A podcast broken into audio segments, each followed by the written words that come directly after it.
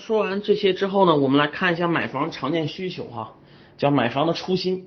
这底下我写了八个字儿，叫不忘初心方得始终。什么意思呢？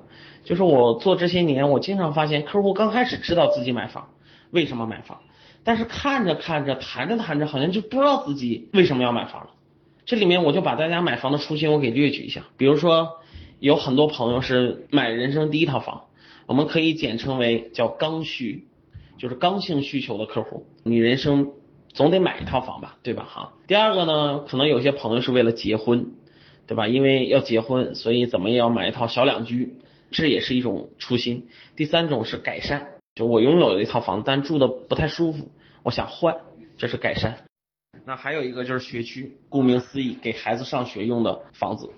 第五种呢，就是投资，就是我手里面有点闲钱，放银行吧，我知道钱在不断的贬值。买别的吧，我又不太懂，所以我就想买一套房子用来投资，出租也好，还是将来倒手也好，这种初心叫投资。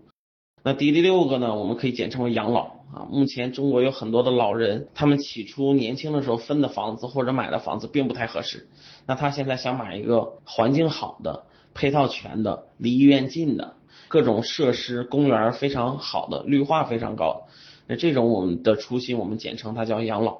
最后还有一种旅居啊，就是比如说像海南呀、山东的威海呀啊等等这些地方，那我可能一年抽两三个月的时间我去住，那这种房子我们叫它旅居。里面尤其想跟大家说，为什么买房叫不忘初心方得始终？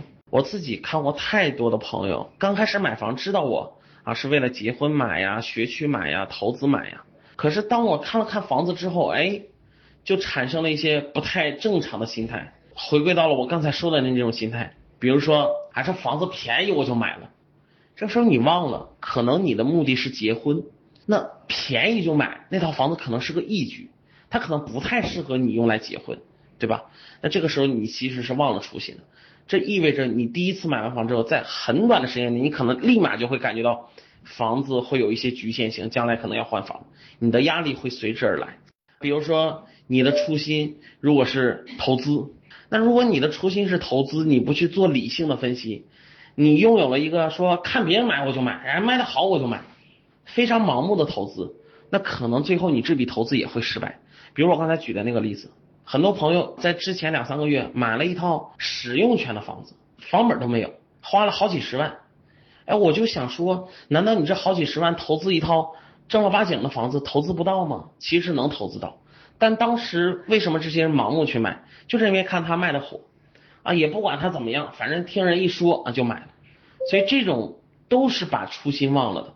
我自己还是想跟大家说，买房一定要不忘初心，方得始终。一定要记住当时你为什么要买那套房子。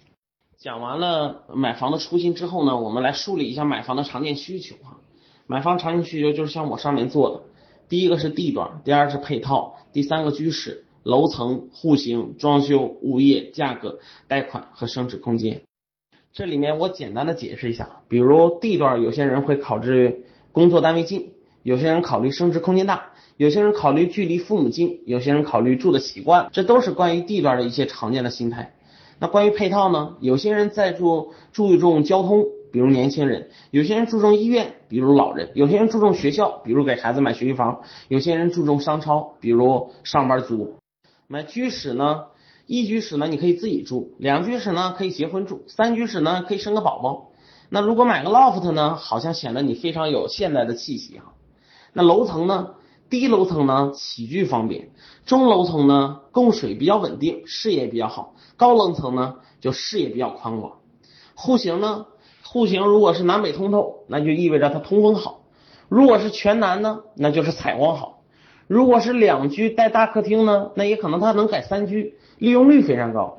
如果是一室一居室呢，它的客厅可能公摊比较大啊，所以每一种户型都有它的优缺点。装修呢，装修差的呢，可能比较费心，买完了以后我还得装修。装修中等呢，比较尴尬。就我自己住呢，我觉得它比较差，买来我装修呢，我就觉得比较费劲。那如果装修好呢，就意味着它的价格会比较高。物业呢？好物业好的物业费肯定高，比如杭州目前的物业费基本上都是两块五起了。那没有物业的呢，可能又会脏乱差，所以它都有优缺点。然后买房子你会发现价格也很有意思啊，单价贵的房子一般总价比较便宜，比如小户型，小户型卖的是单价。那比如单价便宜呢，但总价可能比较贵，比如说大户型啊，一百多平、二百多平，它卖的是总价，这个时候单价就非常便宜。第三个呢，就是户型大的呢，可能总价高啊，总价低的呢，可能户型小，各有各种特点。那贷款呢，组合贷款一般时效会比较长，商业贷款利率会比较高，但它时效快。公积金贷款利率低，但它额度比较低。那等额本息呢？那付出的利息可能会比较多，但是还款压力比较小。等额本金呢，压力比较大，但是呢，它还的利息比较少，所以各有优缺点。升值空间呢？那一般来说，房子升值空间大的房子一般都价格高，升值空间低的房子呢，价格一般都会相对来说比较低。那有一些房子呢，现在你看上去配套非常齐全，看上去非常好，但它未来的发展空间就会比较小。对吧？因为政府不会在一个成熟的区域里面去做很多的改造和建设。但有很多房子，你看上去现在可能很荒，甚至于周围了无人烟，但它未来的发展空间非常大。我给大家说这些东西是什么意思？本质上并不是想给大家讲流水账，而是想跟大家说，真的买房常见需求每一个方面都有自己考虑的点。你说你想哪一个点是对呢？想哪一个点是不对呢？其实我觉得很难说。所以我想跟大家说，就是你买房子过程当中，你身边大多数人说的意见，可能并不一定对。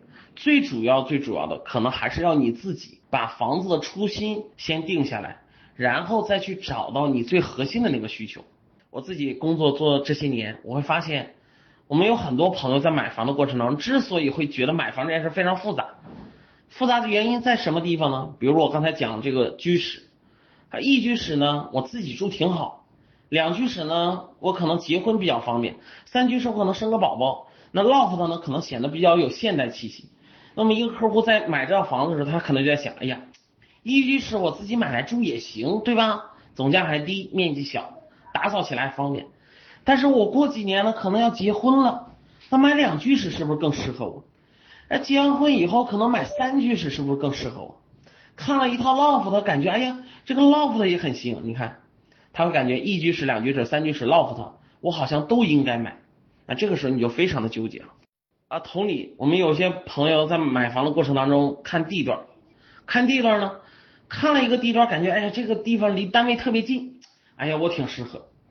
但是瞅另外一个地方呢，升值空间大，哎呀也挺适合。说哎呀有一个这个地方房子离我父母家近，哎也挺适合。还有一个地方，可能是我一直在住住的时间长，住的习惯了，也非常适合。你看，大家如果都这么去想，那你会发现买房这件事就是非常复杂。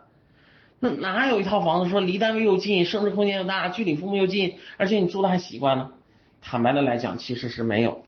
所以买房这件事，有的时候跟找对象其实是一样，就是你经常会想找一个又高又帅，然后经济实力又好，对爱人又好，家庭条件又好。然后工作又好，然后又会下厨，然后又温柔又体贴啊，又明事理等等等等啊，这么完美的对象是不存在，同理，这么完美的房子也不存在。最后倒数第二点呢，就是想跟大家说一下，我们这么多的需求到底怎么进行分析和筛选啊？这里面我分跟大家分析三个步骤啊。第一个，大家一定要立足买房的初心，每一次置业，你的核心都是要解决一个问题。买房初心，我刚才列举了七个。至于到底是解决你什么问题，大家一定要想好。第二个就是，大家一定要把购房款的额度作为你第一要素，因为有的时候你要知道一点，就是你想的再好，你也要符合你的经济实力。所以大家在立足买房初心之后，一定要把你的购房款的额度给确定下来，这个非常的重要哈。通过额度就已经很多时候能筛选出来三分之一的房子或者二分之一的房子了。然后在买房初心和购房款额度都计算清楚之后，我们最后一个步骤叫假设法。怎么假设呢？用假设法选出最重要的三个需求，大家一定要注意啊，多了三个的需求，我认为都是伪需求。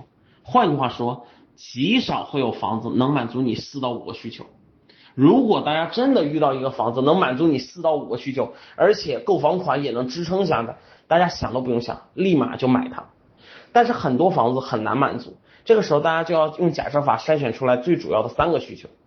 怎么用假设法呢？这个时候你要给自己假设，说假设我的某一个房子的条件发生变化，但是其余方面都合适，这个时候你能不能接受啊？比如说你说我想买一个楼层高一点的，这个时候你就要给自己假设，说假设楼层低，但是呢面积也合适，装修也合适，价钱也合适，这个时候我买不买呢？这个时候如果你能接受。那很简单，这个楼层就不是你的核心需求，能买到高的固然好，但买不到高的也没关系。那比如说你的核心需求是地段，但是你不知道这到底是不是你的核心需求，那你可以假设，假设有一个地段可能不符合你的需求，但是呢，这房子楼层也好，装修也好，采光也好，朝向也好，户型也好，啊，价钱你也能接受，请问你能不能买？如果你能买。那就地段不是你的核心需求，但如果你说不行，除了这个地段我别都不考虑，那很显然这个地段一定是你的核心需求。大家就是买房子过程当中要通过不断的找到自己的初心，不断的计算购房款额度，不断的用假设法把最主要的三个需求筛选出来，你的房子才算是理性的决策之下买的房子。最后，我给大家送一句话，叫做你一定要接受房子的缺陷，因为你只有接受了房子的缺陷，你才有享受房子优点的权利。就像找对象一样，你一定要接受你的爱人的缺点，因为你只有接受了你爱人的缺点了，你才有权利去享受你爱人的优点啊！我觉得大家一定要理性的去看待买房这件事。最后一个部分呢，花五分钟的时间告诉大家如何才能买房做到百里挑一哈。第一个呢，大家可以看地产公司的很多聚焦房源。我自己在地产公司作业了很多年哈，呃，地产公司坦白来讲，每一周都会做一些聚焦。什么叫聚焦？就是把最好的那个房子给挑出来，让大家一起来卖。所以大家一定要去买房的时候，就去问问他们，说你们最近有没有什么聚焦房源？我就要看看你们聚焦房源，因为地产公司聚焦的房源一定是好房子啊，大家想都不用想。第二个方面呢，大家可以去看业主急售的房子。其实啊，市场好坏对于谈房价来说不重要，重要是什么？重要是业主着不着急卖。业主不着急卖，即使市场在下跌，这个房子你也谈不下来钱。但如果业主急卖，即使这个市场在上涨，这个房子你也可能谈钱。所以本身买二手房这件事儿。